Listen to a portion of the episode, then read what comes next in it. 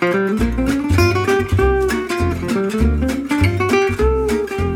hello, hello. Welcome to another episode of our Level Up series. I'm Rebecca Pereira, but you can call me Bex. I hope you enjoyed the episode and learned something new. It's awesome that you took some time to work on your English today.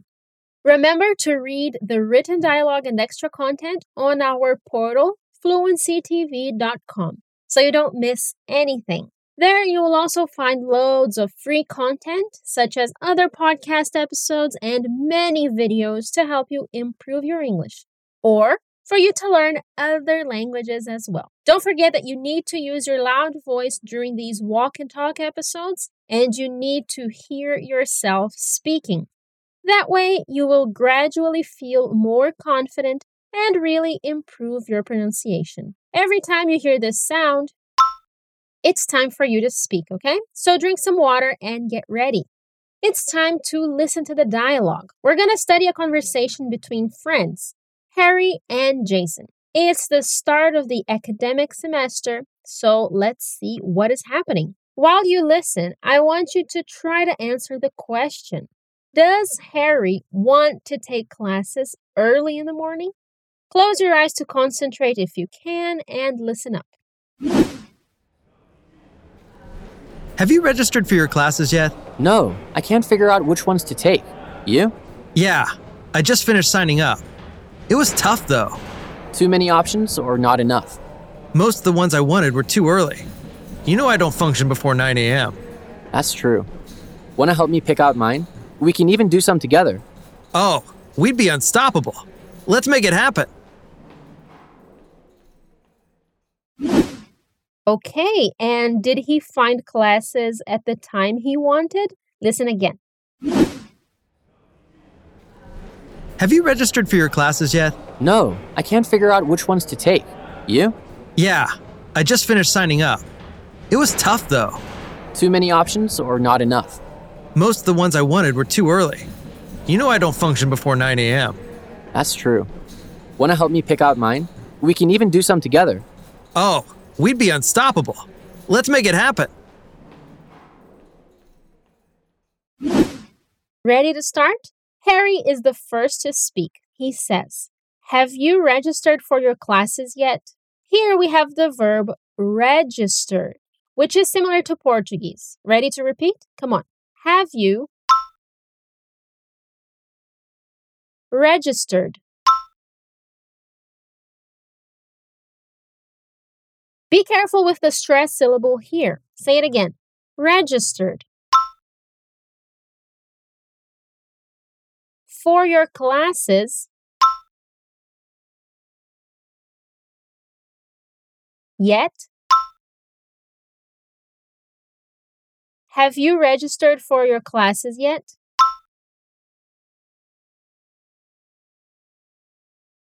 One more time. Have you registered for your classes yet?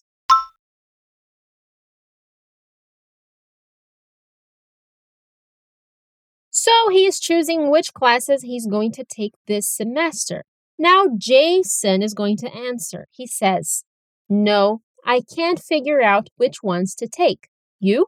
He's using the expression figure out, which means to think of something and reach a conclusion or to solve a problem that involves a lot of thinking. Let's say it. Come on. No. I can't. Figure out. Which ones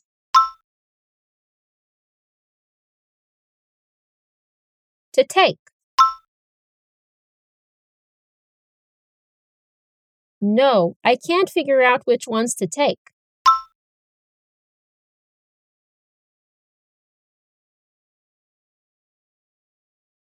You?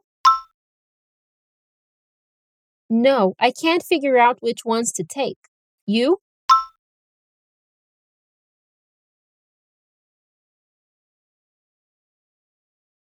Excellent work! Jason can't reach a conclusion about which classes he wants. And he wants to know if Harry has already done it. Say it one more time. No, I can't figure out which ones to take. You?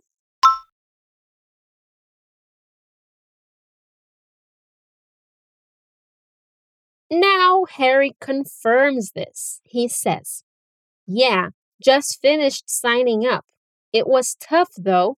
To sign up is a more casual way of saying to register, and he did it in the very recent past. He just finished. Come on, repeat. Yeah. Just finished. Signing up.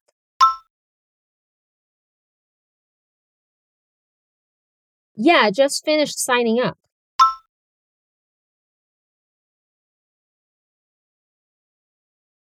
It was tough. Yes, we have an F sound here. Say it again. Tough. It was tough. Though.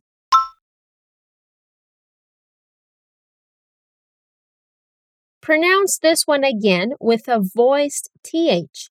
Though. It was tough though.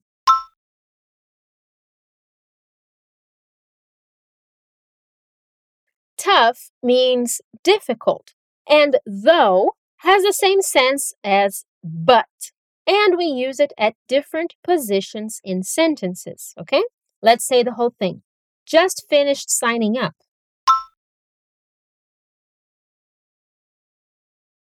Just finished signing up. It was tough though.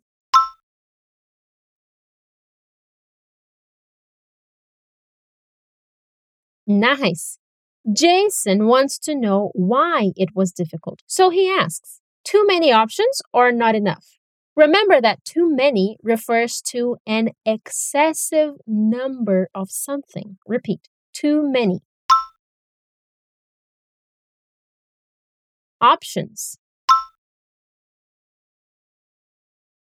Or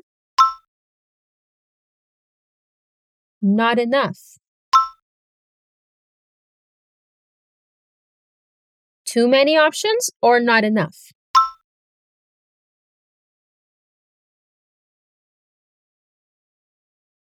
Note that he isn't using any auxiliaries here because they are being really casual and relaxed.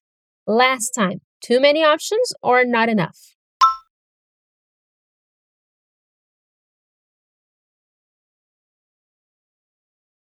Great work. Finally, Harry explains, saying, Most of the ones I wanted were too early.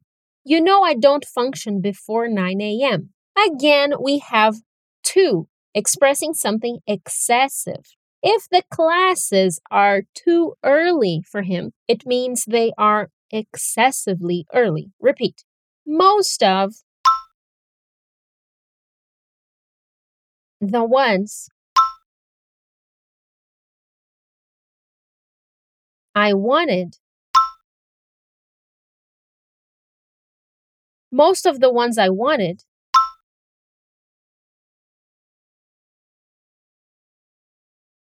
were too early. Most of the ones I wanted were too early.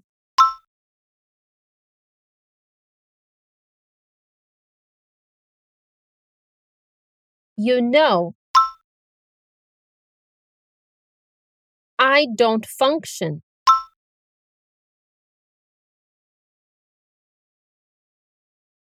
Before 9 a.m. You know I don't function before 9 a.m.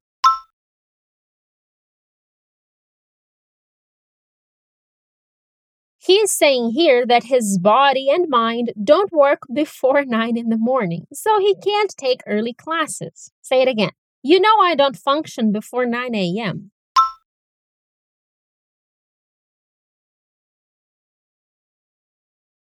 Most of the ones I wanted were too early.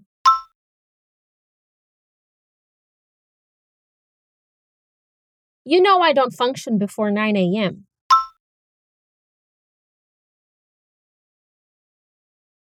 Are you like Harry or do you enjoy doing things in the early morning? For me personally, the best time to start is around 8. Okay, time to talk about Jason's reply.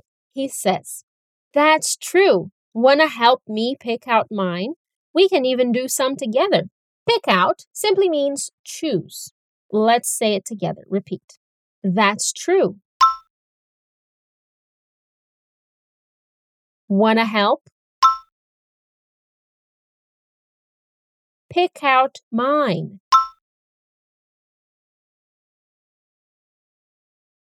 That's true. Wanna help pick out mine?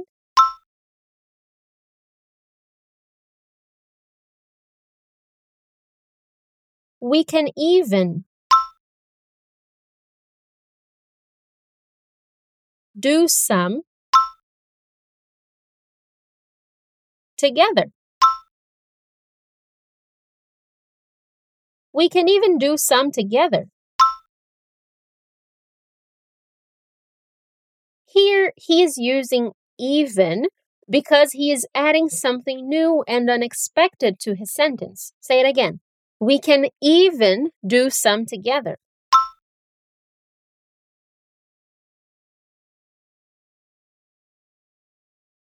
That's true. Want to help pick out mine? We can even do some together.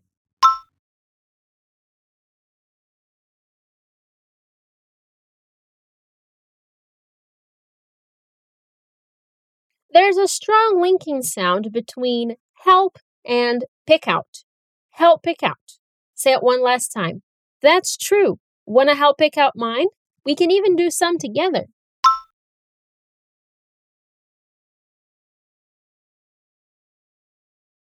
Phew, good one. And now we've come to our last sentence. Harry says, Oh, we'd be unstoppable. Let's make it happen. Something unstoppable is something impossible to stop. Repeat. We'd be unstoppable.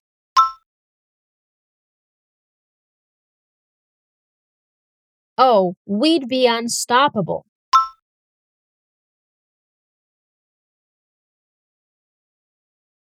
Let's make it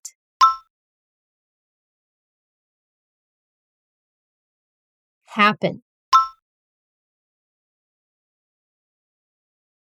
Let's make it happen.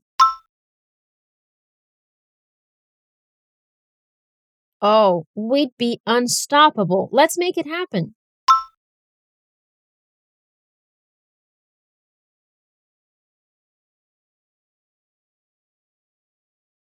Oh, we'd be unstoppable. Let's make it happen.